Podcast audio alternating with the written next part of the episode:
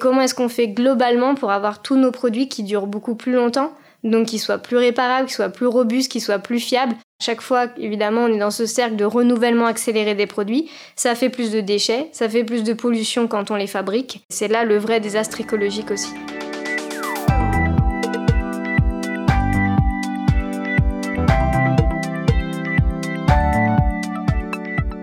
Bonjour, je suis Thibault Lamarck, le fondateur et président de Castali, une entreprise de l'économie circulaire créée en 2011.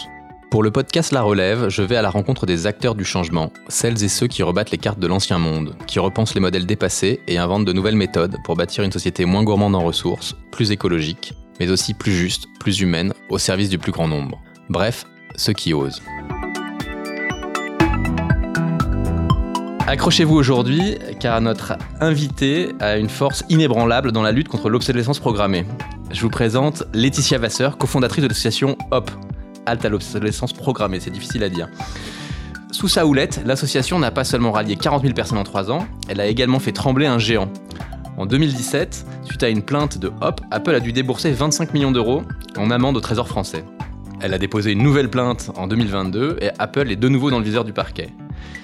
Laetitia, avec tes interventions à la COP21, ton rôle à l'Observatoire de l'obsolescence programmée et ton impact sur les politiques publiques, est-ce que je peux dire que tu es une égérie de l'économie circulaire? Euh, c'est un terme qu'on m'a jamais euh, proposé, donc je, ne sais pas, je te laisse euh, le bon, En tout cas, moi, j'ai l'impression que tu, es mon égérie de l'économie circulaire. Bienvenue à toi et je suis très heureux de te recevoir. Merci beaucoup. Est-ce que tu peux me, me parler de toi? Où est-ce que tu as grandi Ta famille? Alors, j'ai grandi en banlieue parisienne, dans une famille assez modeste. Et puis, euh, voilà, euh, grâce à l'école républicaine, comme on dit, euh, j'ai fait mon chemin et j'ai suivi des parcours très variés. T'es famille nombreuse? Non, pas du tout. j'ai juste un frère. Ouais. Je suis la plus grande. T'es la plus grande? Ok. Et donc, donc t'étais quel genre d'étudiante? Quel genre, À l'école, t'étais quoi comme c'était une première de la classe ou étais au fond de la classe? J'étais plutôt dans les premières, euh, oui, assez studieuse. Euh, j'avais beaucoup d'intérêt pour l'école, j'étais assez curieuse, euh, ça m'a beaucoup nourri. Et donc oui, j'étais assez bonne élève. Ok, ça t'a emmené sur quel cursus? Alors finalement, comme j'étais bonne élève, j'avais le choix. Et puis on m'a dit, par exemple, oui, prends la filière S, c'est c'est plus reconnu, etc. Et finalement, moi, j'ai toujours choisi ce que j'avais plutôt envie de faire d'abord. Et euh, ce qui me passionnait, c'était euh, les sciences économiques et sociales, comprendre le monde, euh, ses ressorts, ses enjeux. Et donc, je me suis détournée des sciences qui, j'avoue, ne, ES. ne me plaisaient pas beaucoup pour vers ES, en effet. Ok, et, après? Et après, j'ai j'ai continué. Je suis passée par quelques mois d'errance en psychologie. J'ai fait un pont vers... C'est un classique, ça, non? Le, Un peu d'errance en psychologie? En fait, euh, j'hésitais entre philo, psycho, etc. Et hum, via les, parcours un petit peu euh, ubuesques de l'académie, etc., je me suis retrouvée en psychologie. Et après, j'ai fait un pont vers euh, les sciences administration économique et sociale. Parce que j'aimais bien la pluridisciplinarité économique, sociale, droit, marketing, tout comprendre. Et après, j'ai continué encore, je me suis spécialisée plus dans l'administration publique parce que l'intérêt général euh, m'intéressait en particulier. Et j'ai poursuivi jusqu'en sciences politiques et euh, voilà, administration du politique, ce genre de choses. Ton premier boulot, c'est quoi? Eh bien, j'ai fait un stage d'abord à la région euh, Île-de-France auprès du vice-président transport. Et puis, ce personnage est devenu un sénateur et donc je l'ai suivi. C'était mon premier emploi au Sénat. D'accord, donc collaboratrice parlementaire. Tout à fait. Et après? Et après, euh, bien c'est là-bas déjà que j'ai eu un, intérêt pour euh, l'obsolescence programmée. J'ai travaillé avec lui sur ce sujet et ensuite j'ai fait un, j'ai fait une, une, rupture conventionnelle. Euh, enfin, avant ça, j'ai fait un congé sabbatique où je suis partie pendant huit mois voyager. Ouais. Et quand je suis revenue, qu'est-ce que tu as fait comme comme voyage? Et ben là, c'était vraiment un déclic important pour moi dans la vie. Je suis partie en Asie et avec l'idée, comme beaucoup, de faire le tour du monde. Et finalement, je suis restée essentiellement en Asie parce que euh, voilà, j'ai pris le temps et comme il y avait beaucoup de choses à visiter. T'étais en backpack? Oui, je suis partie avec un sac à dos de voilà 14-15 kilos comme tout le monde. Je suis partie en solo et euh, au bout de deux semaines, euh, accessoirement, j'ai rencontré quelqu'un. J'ai vidé mon sac au, bout de quelques mois de la moitié parce que voilà, je marchais beaucoup et euh, et donc ça, c'est vraiment une vraie expérience de la sobriété. Quand tu dis vider ton sac, c'est que tu as tu as vidé ton sac physiquement. physiquement. et donc c'est c'est c'est quoi? C'est que tu as tu as limité au, maximum le nombre d'objets que tu avais euh, dans ton sac? Oui, en fait, c'était une raison assez pratique, c'est que euh, je prenais peu l'avion parce que je, je, prenais surtout le bus et je marchais beaucoup.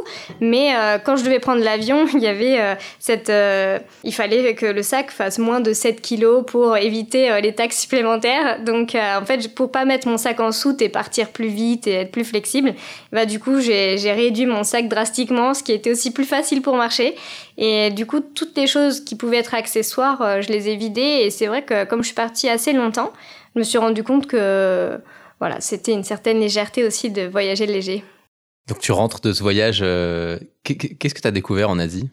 C'était vraiment un grand moment pour moi où j'ai pris le temps d'être, euh, enfin déjà de réfléchir, de ne rien faire, euh, de d'être en dehors des, des contraintes, voilà, juste d'être connecté à soi-même, à la nature, d'être ouvert d'esprit, de rencontrer, euh, de prendre vraiment le temps aussi. Ça, c'était vraiment quelque chose de très fort dans ce voyage. Et j'ai après j'ai rencontré des communautés euh, qui vivaient euh, voilà, de manière très différente, euh, parfois complètement dans la société de consommation parce qu'elles s'exportent partout, mais aussi parfois euh, vraiment dans des ethnies qui vivent en dehors de, du système. Tu penses à quel coin, enfin quelles ethnies et dans quel coin En Indonésie, par exemple, euh, les Mentawai, dans une île qui s'appelle Sibirut. et après aussi, j'ai un peu plus haut, euh, entre la Russie et la Mongolie, euh, une ethnie qui vit dans des tipis et qui élève des, des rennes sauvages. Donc c'était une sacrée expérience et ça, c'était très fort. Donc tu reviens de ce voyage je, reviens de ce voyage en me demandant vraiment le sens du travail parce que, comme je t'ai dit, j'étais souvent bonne élève, enfin toujours bonne élève, euh, attachée à voilà, qu'est-ce que j'allais faire comme travail. Euh, enfin, je me posais beaucoup de questions sur ma vie professionnelle et j'étais attachée à, tout ça. Et puis euh, après, je me suis vraiment demandé ça m'a fait relativiser. Je me suis vraiment posé les questions qu'est-ce que moi je voulais? Pas qu'est-ce que quelque part la société voulait ou euh, qu'est-ce que voilà mon parcours social faisait de moi. Mais vraiment qu'est-ce qui me donnait envie qu'est-ce qui me faisait vibrer? Je me suis même vraiment demandé si j'avais envie de vivre de manière sédentaire d'avoir un travail comme tout le monde. Et après j'ai eu vraiment la sensation de faire un choix et euh, de m'embarquer dans une aventure euh, voilà en pleine conscience. Et depuis je j'essaye toujours de me dire que chaque journée doit être un peu une fête et que ça doit pas être un jour de plus quoi il y avait une émission euh, il y a quelques, quelques semaines sur France Inter sur euh, le droit à la paresse et sur le sens au travail. Je ne sais pas si tu, tu l'as écouté. Je, je, la mettrai en commentaire du, du podcast. Oui, bah, j'écouterai avec plaisir. Euh, et je pense que c'est c'est vraiment une vraie question intéressante. Bon, du coup, tu cofondes Hop. Et là, tu, tu carbures, donc là, pas de paresse. Non, pas de paresse. Euh, en fait, j'ai commencé en, en, effet en créer Enfin, quand je suis revenue, je me suis engagée dans un parcours euh, de recherche euh, d'abord. Pour, je crois que j'avais besoin de, de débroussailler tout ça, de réfléchir d'un point de vue intellectuel et de prendre le temps de décanter tout ce que j'avais reçu pendant ces mois de découverte. Et du coup, j'ai intégré un parcours de, de recherche sur l'économie collaborative et euh, ensuite, euh, chemin faisant, euh, j'ai eu envie de créer l'association Hop parce que je me suis rendu compte que voilà, les modèles, peut-être que je pensais être des solutions à enfin, ce sujet de l'obsolescence programmée, finalement, il est foncièrement économique. C'est la question de comment est-ce qu'on arrive à, à, créer de la valeur sans accélérer le renouvellement des produits. Donc je pensais que, par exemple, l'économie collaborative pouvait être une des solutions mes recherches ont été quand même mitigées sur le sujet. Et après, j'ai eu envie de passer vraiment à l'action sur le sujet de l'obsolescence parce qu'il y a eu un délit. Et, euh, et là, j'ai vraiment créé l'association. Mais au début, c'était plus euh, sans pression. C'était une action euh, un peu citoyenne. Mais je, ne comptais pas forcément en faire mon métier. En tout cas, je ne savais pas forcément où ça allait me mener, tout ça. Alors, c'est quoi l'obsolescence programmée? L'obsolescence programmée, c'est les stratégies des industriels qui visent à réduire plus ou moins délibérément la durée de vie des produits avant leur, voilà, leur temps idéal de vie.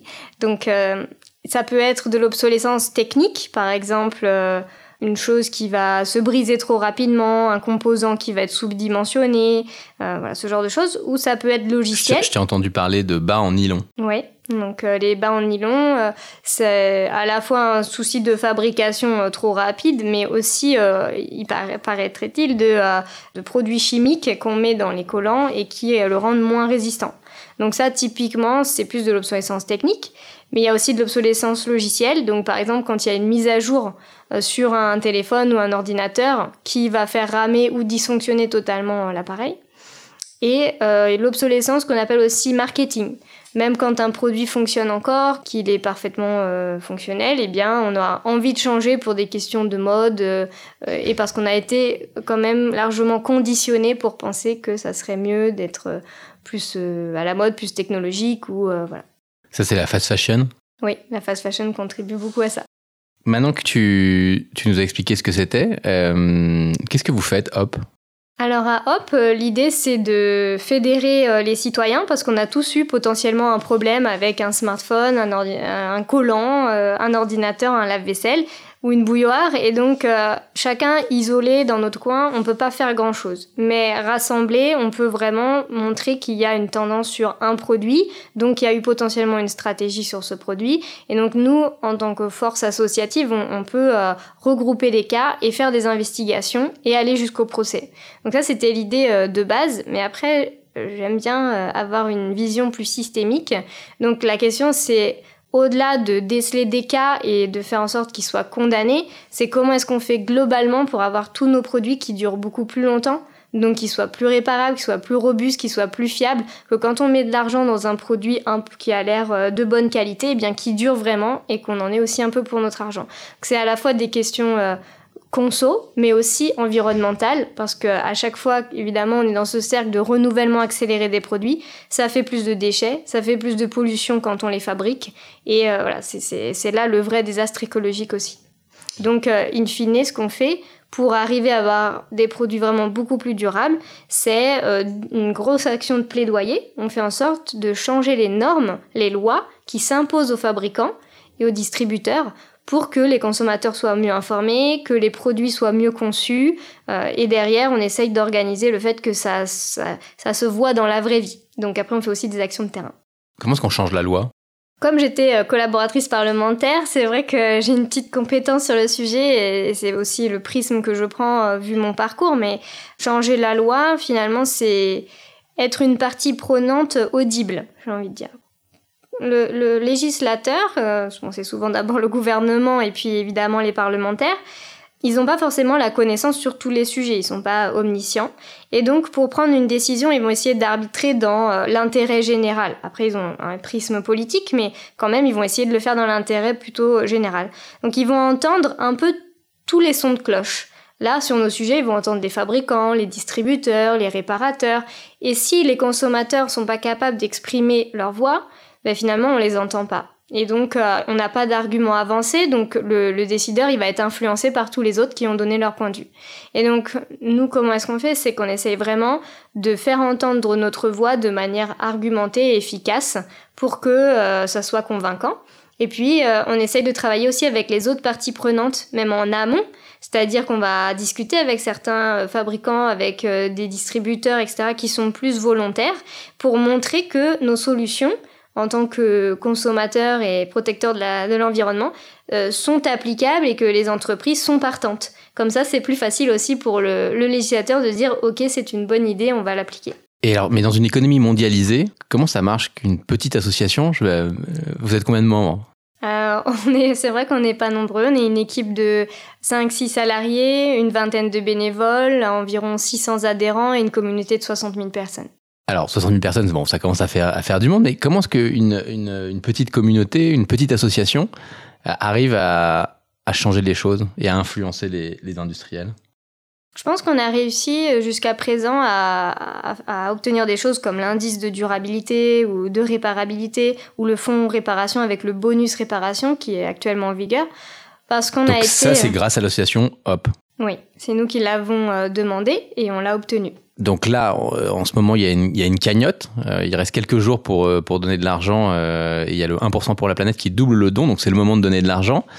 Quand on te donne de l'argent, ça permet d'avoir ce type d'initiative.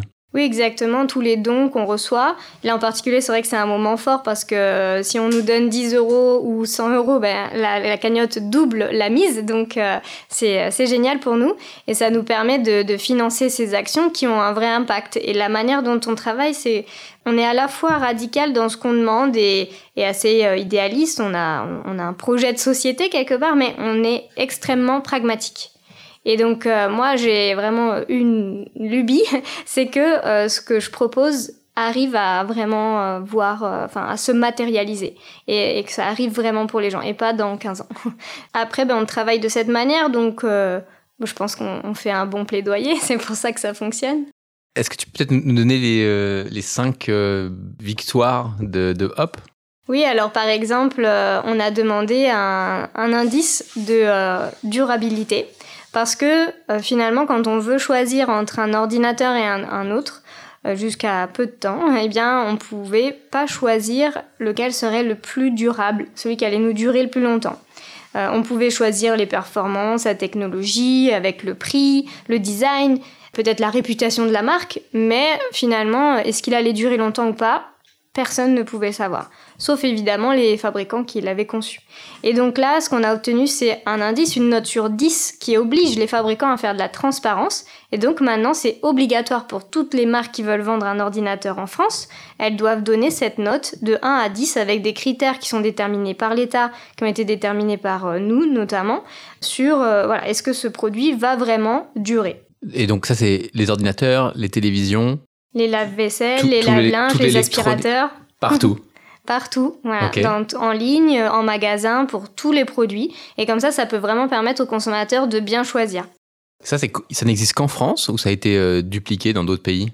Ça existe qu'en France et il y a une première étape, c'est l'indice de réparabilité. Donc ça, c'est ce qu'on voit actuellement en magasin. Et bientôt, dès 2024, ça va se transformer en un indice de durabilité. Donc on ne saura plus seulement si c'est réparable, mais aussi si c'est fiable et euh, robuste dans le temps.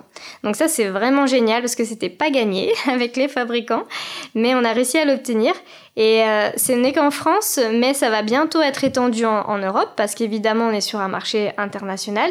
Et la cagnotte dont on parlait tout à l'heure de 1% for the Planet qui nous double nos dons, c'est justement pour étendre ces, ces indices à l'international. Parce que on a maintenant, on a cette expertise, cette victoire, on sait comment faire et on peut l'étendre dans d'autres pays. Et c'est là que ça va vraiment faire changer la conception même des produits. Parce qu'aujourd'hui, les marques, comme, euh, voilà, comme tu as cité tout à l'heure, vont donner un indice, par exemple 6 sur 10, mais elles vont pas se dire on va changer toutes nos méthodes de conception juste pour la France. Mais si demain c'est la France, l'Europe, les États-Unis, le Canada euh, et, d'autres pays, ça va vraiment commencer à faire bouger les lignes. Donc euh, là, c'est bien l'objectif, c'est d'étendre ces victoires. Et par exemple, pour donner une autre, euh, une autre idée de ce qu'on fait, c'est que euh, on dit il faut qu'on puisse avoir des produits qui durent plus longtemps. Mais une des manières de le faire, c'est aussi de les réparer. Sauf que réparer, ça coûte cher et pour 70% des gens, c'est un frein. On va pas réparer parce que ça coûte trop cher, surtout par rapport au neuf. Et donc, on a obtenu du gouvernement un bonus réparation qui est financé directement par les entreprises qui créent les produits. Donc, il y a aujourd'hui, il y a une cagnotte qui est récoltée par euh, des organismes parapublics et qui sont reversés aux, réparateurs. Pour le consommateur, concrètement, c'est hyper facile. On va chez un réparateur qui est labellisé euh, de confiance Cali Répare. On veut réparer son aspirateur, on a moins 15 euros sur sa facture de réparation et on n'a rien d'autre à faire. Donc c'est vraiment un bonus pour réparer moins cher tous les produits électriques et électroménagers et ça va bientôt s'étendre sur le textile. On a reçu le, le patron de Murphy euh, il y a quelques, quelques semaines. J'imagine que tu le, tu le connais bien Oui, euh, ça fait partie des entreprises engagées. On a créé un club de la durabilité. On a une vingtaine de- d'enseignes qui, euh, qui sont engagées à nos côtés pour euh, avoir une économie plus durable avec des produits plus réparables. Et Murphy en fait partie. C'est hyper intéressant ce qu'ils font.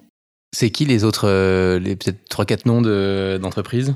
On a des entreprises qui participent à la durabilité euh, des produits, donc euh, par exemple euh, Le Bon Coin ou Back Market qui sont sur le reconditionné, Spareka qui propose des pièces détachées à l'unité et, plein d'autres qui aussi sont à différents niveaux de maturité. Il y en a qui sont très engagés comme Common sur la téléphonie ou Télécop qui est super.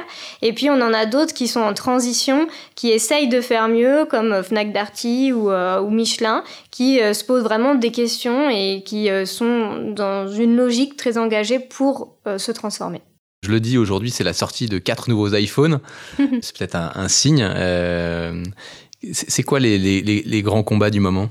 Les grands combats du moment, c'est justement de transformer l'essai sur cet indice de durabilité parce qu'on veut que ça voit le jour en 2024. Donc c'est pas parce que la loi le dit que ça va se faire. Donc on est vraiment là pour euh, s'assurer que ça, ça le fasse. Et donc euh, aujourd'hui il y a une consultation publique où tout le monde, tous les citoyens peuvent s'exprimer sur cet indice de durabilité. C'est important parce que si, les citoyens se taisent, ben, en face, les, fabricants, eux, ne, se taisent pas. Donc, euh, eux, ils, ont les moyens d'aller parler au gouvernement. Donc, il faut vraiment qu'on s'organise, nous, les citoyens, pour faire peser notre voix. Sinon, on, on risque le greenwashing. C'est un vrai risque. Comment on fait là pour répondre? Eh bien, on peut se rendre sur le site altobsolescence.org, c'est le plus simple pour avoir toutes les infos, comprendre euh, cet indice. Nous, on a créé un livre blanc pour expliquer vraiment de manière très détaillée comment ça fonctionne et qu'est-ce qu'on peut faire en tant que citoyen, qu'est-ce qu'on peut dire sur ce forum de la consultation publique de l'État pour euh, que ça, ça soit à la hauteur des ambitions? Et puis, on se bat aussi beaucoup pour que le bonus réparation soit effectif. Parce que si on a obtenu ce super bonus aujourd'hui, concrètement, personne n'est au courant et personne ne l'utilise. Donc c'est quand même bien dommage. Et puis surtout que les bonus, les prix qui sont réduits de la facture soient vraiment utiles. Si vous avez 5 euros pour réparer euh, de moins sur votre facture pour réparer votre ordinateur, ça va pas beaucoup faire la différence. Donc euh, heureusement, c'est pas les montants actuels, c'est plus intéressant, intéressant que ça, mais on peut aller beaucoup plus loin. Et donc là, on est vraiment à la manœuvre pour euh, augmenter les bonus et ça devrait sortir en octobre. Et dans les grosses actions aussi que je peux vous dire, c'est qu'on a les journées nationales de la réparation euh, vers le 20 octobre. Et là, partout en France, il y aura un événement euh, sur la réparation, un atelier, une conférence, un débat, plein de choses hyper intéressantes. Et on mobilise tout le réseau et tous les gens qui font des, choses intéressantes sur la réparation pour découvrir ce qui se passe autour de chez soi.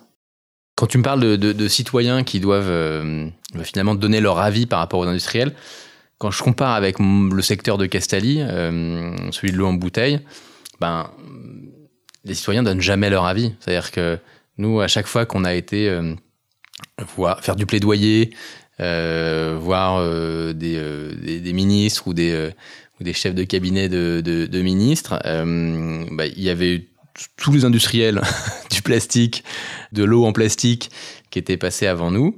Nous, quelques, quelques organisations euh, comme Zero Waste ou, Greenpeace. Et puis voilà. Et puis pas de, pas de citoyens, pas d'association de citoyens. Et je pense que c'est un, un, vrai sujet pour la bouteille en plastique et pour le fléau que ça représente parce que ce qu'on voit, c'est que bah, même s'il y a une prise de conscience, on est encore extrêmement loin de, même ne serait-ce qu'une d'une diminution euh, de, de, la bouteille en plastique. Donc, euh, si tu as un conseil à me donner pour, pour monter une association de citoyens, en fait, euh, c'est toujours pareil, c'est qui a intérêt à ce que ça change. Et euh, les citoyens, nous, on, les représente parce qu'évidemment, euh, être victime de l'obsolescence programmée, ça a, un, impact direct sur son porte-monnaie.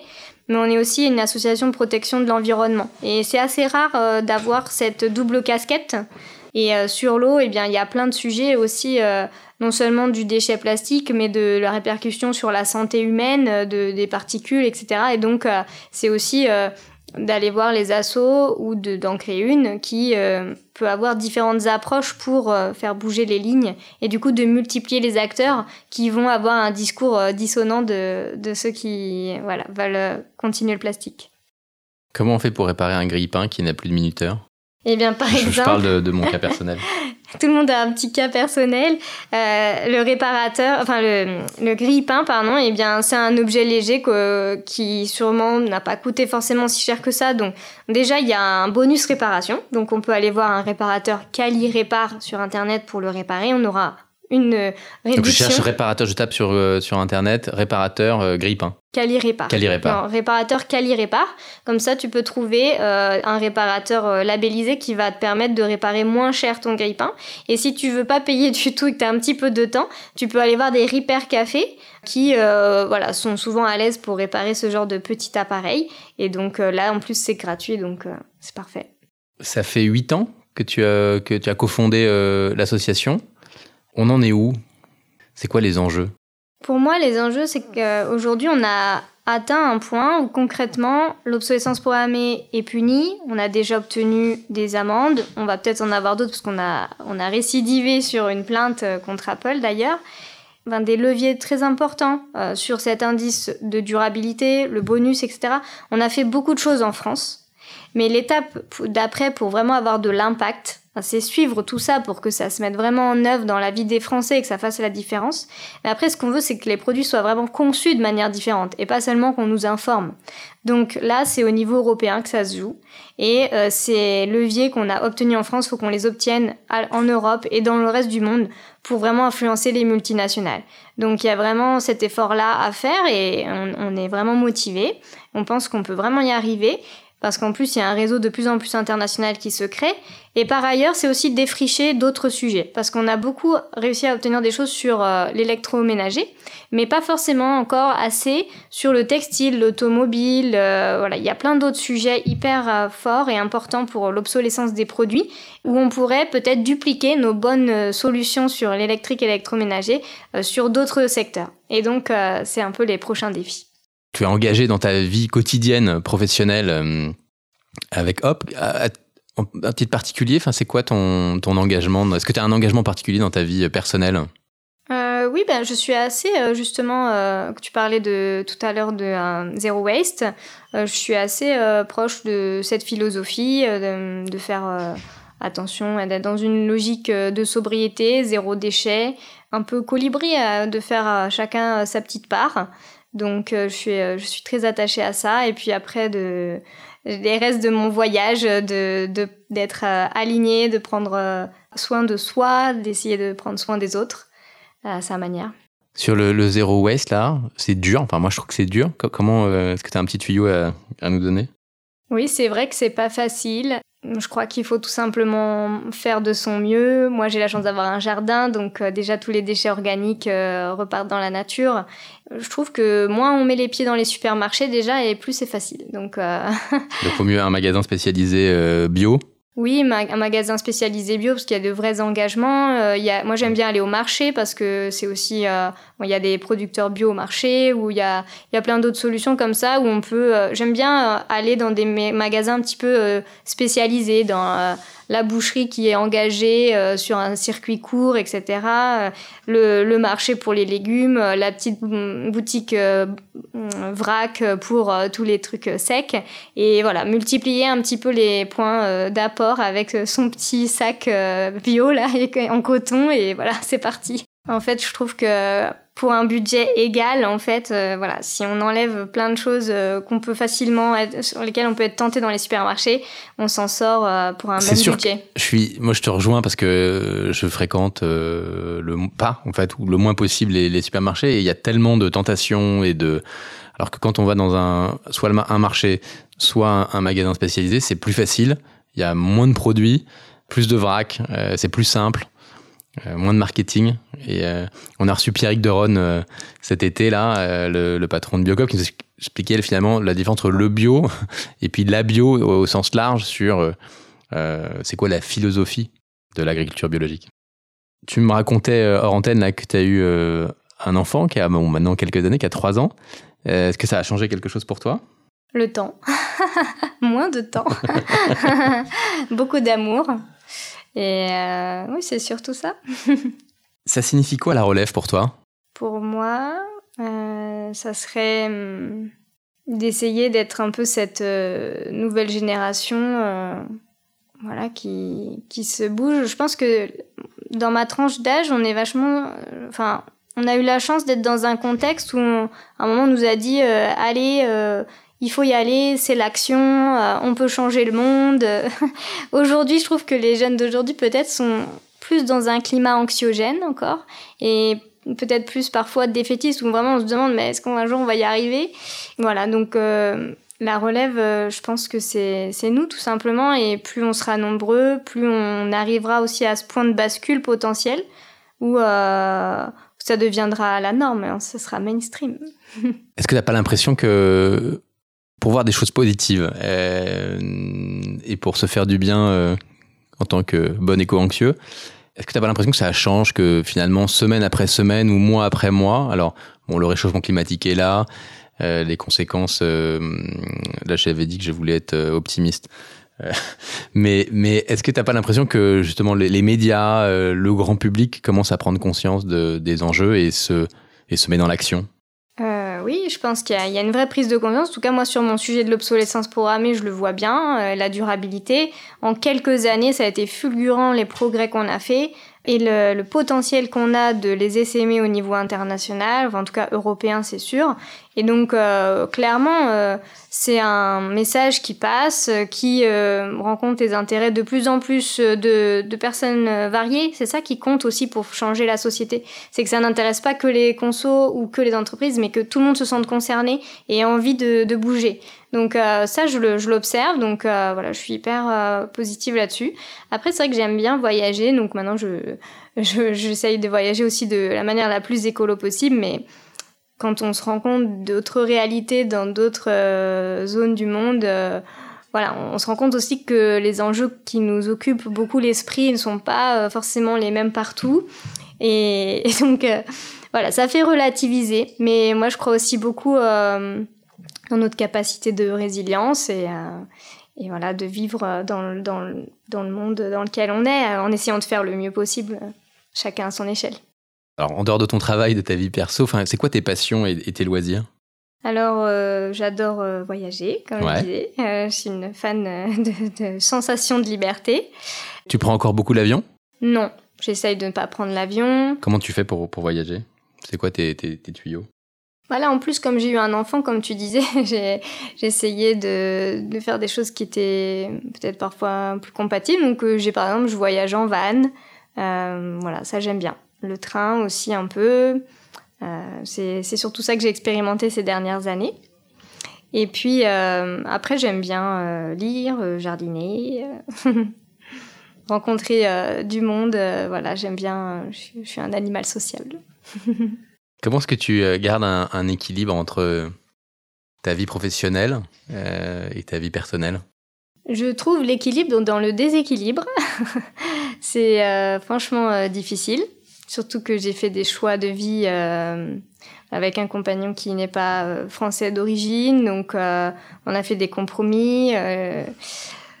voilà, c'est pas du tout évident, mais j'essaye de, de faire la part des choses d'être très investie et de me faire plaisir dans le travail parce que de toute manière ce que je fais me passionne donc évidemment ça me plaît et en même temps sans que ça me dévore parce que c'est vrai qu'il y a le risque d'être un petit peu submergé et donc à un moment de voilà de dire de me dire aussi que le monde va pas s'écrouler euh, sans moi et que faut aussi prendre du temps pour soi pour sa famille et donc voilà c'est un équilibre euh, difficile mais que j'essaye vraiment j'ai très à cœur de, de maintenir est-ce que tu peux nous donner quelques personnes qui t'inspirent? Hum, oui, des personnes qui m'inspirent, euh, bah, par exemple Claire Nouvian, euh, je la trouve inspirante. Que tu vas rencontrer tout à l'heure Oui, que je vais rencontrer, je suis très heureuse bientôt de la rencontrer grâce à Ashoka. Et bien aussi euh, Anne-Sophie Novelle, par exemple, m'a inspirée pendant une bonne période.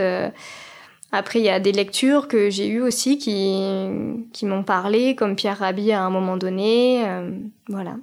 C'est quoi tes, tes, aspirations et tes projets pour les années à venir? Hmm, eh bien là, par exemple, euh, après j'aime pas trop en parler parce qu'après si on, on, tarde à le faire, euh, on se sent coupable. Mais euh, j'aimerais bien écrire parce que j'ai sorti un livre en 2017 sur l'obsolescence programmée et depuis, depuis il s'est passé plein de choses donc ça m'a donné du grain à moudre et voilà j'ai envie de le partager. Ça, il t'as déjà démarré? Non, justement, ça fait partie des bonnes résolutions de la rentrée là. de prendre du temps aussi et puis euh, là, j'ai à cœur euh, de me dire, j'ai beaucoup avancé un peu en tant qu'entrepreneur social euh, déterminé. J'ai essayé de, de tirer tout ce que je pouvais pour faire avancer les choses. Et du coup, j'ai avancé vite avec une petite équipe. Et là, j'ai envie euh, de développer aussi euh, une organisation solide, robuste et autonome et, de, se développer aussi pour peut-être aller un brin moins vite, mais encore plus loin. Changer d'échelle. Changer d'échelle, voilà. Et donc ça, c'est tout un défi plus humain et organisationnel. Et c'est aussi très passionnant. Donc voilà, ça, ça, me donne des ailes pour me dire qu'on va vraiment justement changer les choses à grande échelle. On va passer sur un portrait chinois. Si tu étais un animal, lequel serais-tu? Pourquoi? Un félin. Ouais. T'en as un particulier? Euh, Je sais pas. Un qui, qui serait un peu mignon comme une petite peluche, mais euh, qui avance avec euh, des pas de velours, mais. Le guépard Qui est capable de mordre et d'être très déterminé. Euh. si tu pouvais remonter dans le temps, est-ce qu'il y a une époque que tu aimerais découvrir Et pourquoi? Euh, oui, j'aime beaucoup l'histoire. J'aimerais bien découvrir euh, les années folles, un peu les années 30, euh, ou le, ouais, le début de l'industrialisation, cette période, j'aime bien. Si tu pouvais changer une chose dans le monde en un claquement de doigts, qu'est-ce que tu changerais? Dans l'obsolescence programmée, ça serait trop facile. L'injustice. Si tu pouvais rencontrer une personnalité historique? Je sais pas, peut-être un philosophe, quelqu'un qui. Voilà. Une idée? J'en ai plein qui, que je trouve intéressants. Peut-être voilà, Simone Veil ou de Beauvoir ou Olympe de Gouges ou euh, Gortz. On arrive à, la fin de, de l'épisode. Est-ce qu'il y a des, choses que tu, euh, que tu voudrais euh, ajouter? Hmm, bah, En tout cas, merci de, de, cet entretien. Et moi, je, crois vraiment que c'est par la somme de nos, de nos volontés qu'on va réussir à faire bouger les lignes. Et, Évidemment, on est tous pris dans nos quotidiens, mais on peut croire en des causes, on peut croire en des idées, et euh, le fait de, se fédérer autour d'une idée, ça peut vraiment faire bouger les choses. Je pense qu'on en est la preuve à Hop. Donc euh, voilà, si, euh, cette histoire de durabilité des produits vous parle et que vous pouvez vous y croyez, eh bien il faut pas hésiter à nous rejoindre, à rejoindre cette communauté, parce que plus on sera nombreux, plus on sera crédible et plus on pourra faire bouger les choses. Et j'en profite, donc euh, on peut faire un, don défiscalisable euh, avec 1% pour la planète qui double le, don. Euh, encore quelques jours. Oui, jusqu'au 11 octobre, on peut faire ce don qui est doublé, donc c'est hyper intéressant. Et puis après, évidemment, toute l'année, on peut adhérer ou faire un don, et c'est extrêmement précieux. Merci beaucoup, Laetitia. Merci. Et je te dis à bientôt. À bientôt.